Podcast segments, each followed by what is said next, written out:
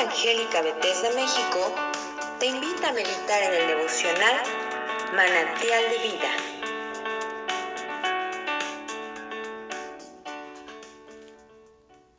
Buenos días, soy el pastor Rafael Monroy y en esta mañana te invito a que juntos podamos meditar en el capítulo 2 del libro de Cantar de los Cantares. Yo soy la rosa de Sarón y el lirio de los valles. Como el lirio entre los espinos, así es mi amiga entre las doncellas. Como el manzano entre los árboles silvestres, así es mi amado entre los jóvenes. Bajo la sombra del deseado me senté, y su fruto fue dulce a mi paladar me llevó a la casa del banquete, y su bandera sobre mí fue amor. Sustentadme con pasas, confortadme con manzanas, porque estoy enferma de amor. Su izquierda está debajo de mi cabeza, y su derecha me abrace.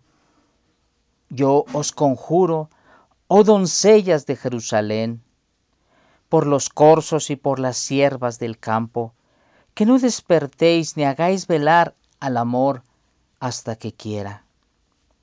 La voz de mi amado, he aquí, él viene, saltando sobre los montes, brincando sobre los collados. Mi amado es semejante al corzo o al cervatillo. Helo aquí, está tras nuestra pared, mirando por las ventanas, atisbando por las celosías. Mi amado habló y me dijo, levántate, oh amiga mía, hermosa mía, y ven, porque ha pasado el invierno, se ha mudado, la lluvia se fue. Se han mostrado las flores en la tierra, el tiempo de la canción ha venido y en nuestro país se ha oído la voz de la tórtola. La higuera ha echado sus higos y las vides en cierne dieron olor.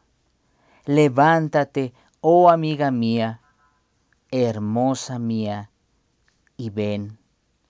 Paloma mía, que estás en los agujeros de la peña, en lo escondido de los descarpados parajes muéstrame tu rostro, hazme oír tu voz, porque dulce es la voz tuya y hermoso tu aspecto. Cazad, cazadnos las zorras, las zorras pequeñas que echan a perder las viñas, porque nuestra viña, nuestras villas están en cierne. Mi amado es mío y yo suya él apacienta entre lirios hasta que apunta el día y huye en las sombras. Vuélvete, amado mío, sé semejante al corzo o como el cervatillo sobre los montes de Beter. Este capítulo 2 nos habla acerca de la rosa de Sarón y el lirio de los valles. Son títulos que se atribuyen a nuestro Señor Jesucristo. La rosa de Sarón, una rosa especial que solamente florece entre los pantanos. Una flor, una flor tan bella en contraste con lo oscuro y con lo tétrico o lo feo del lugar en donde se da. El lirio de los valles, un lirio que florece en donde hay desierto,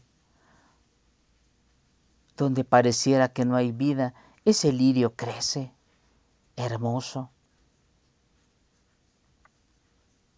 Y dice el verso 2, y así como lirio entre los espinos, así es mi amiga entre las doncellas. Está resaltando la belleza y lo especial que es la esposa, su amiga, entre todas las mujeres que hay. Así como el manzano entre los árboles silvestres. Nuevamente vuelve a dar ese énfasis especial de que su esposa, aquella que es su amiga en quien puede confiar y puede dormir confiado este varón, es una esposa, es una mujer diferente a todas las demás. Pero ella dice, pero también así es mi amado entre los jóvenes. Así es mi amado entre todos los demás. Un hombre especial. Ese es el concepto que ella tiene de él y ese es el concepto que él tiene de ella. Y dice y describe cómo es que ella puede estar recostada y puede sentirse amada, sentirse protegida,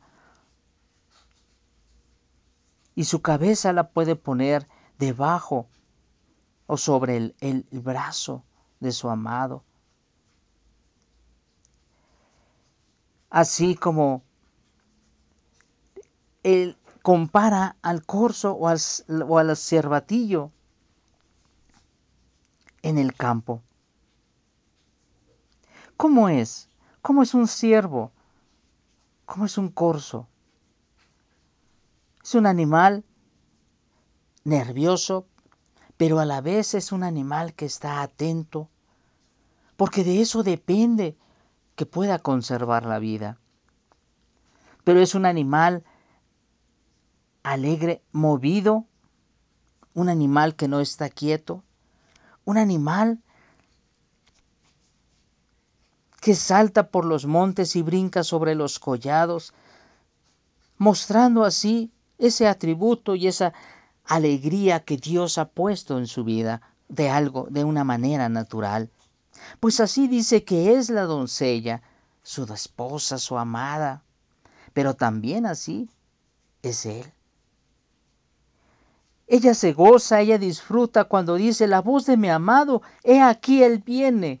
Él viene con alegría sobre los montes, brincando sobre los collados, ¿Por qué? Porque él es semejante a ese cervatillo o a ese corzo. Él, y ella está por las ventanas. Ella está esperando que venga ese amado de ese, ese es su amado. Ella dice, mi amado me habló y me dijo, levántate, amiga mía, hermosa mía, y ven. Él se levanta de mañana. Él observa por la ventana y también mira cómo ha cambiado el aspecto. Dice, ha pasado el invierno, es decir, han pasado ya muchos días. Tal vez días oscuros, tal vez días de prueba. Y como hombres sabios debemos decir a la esposa, ven, mira, alégrate.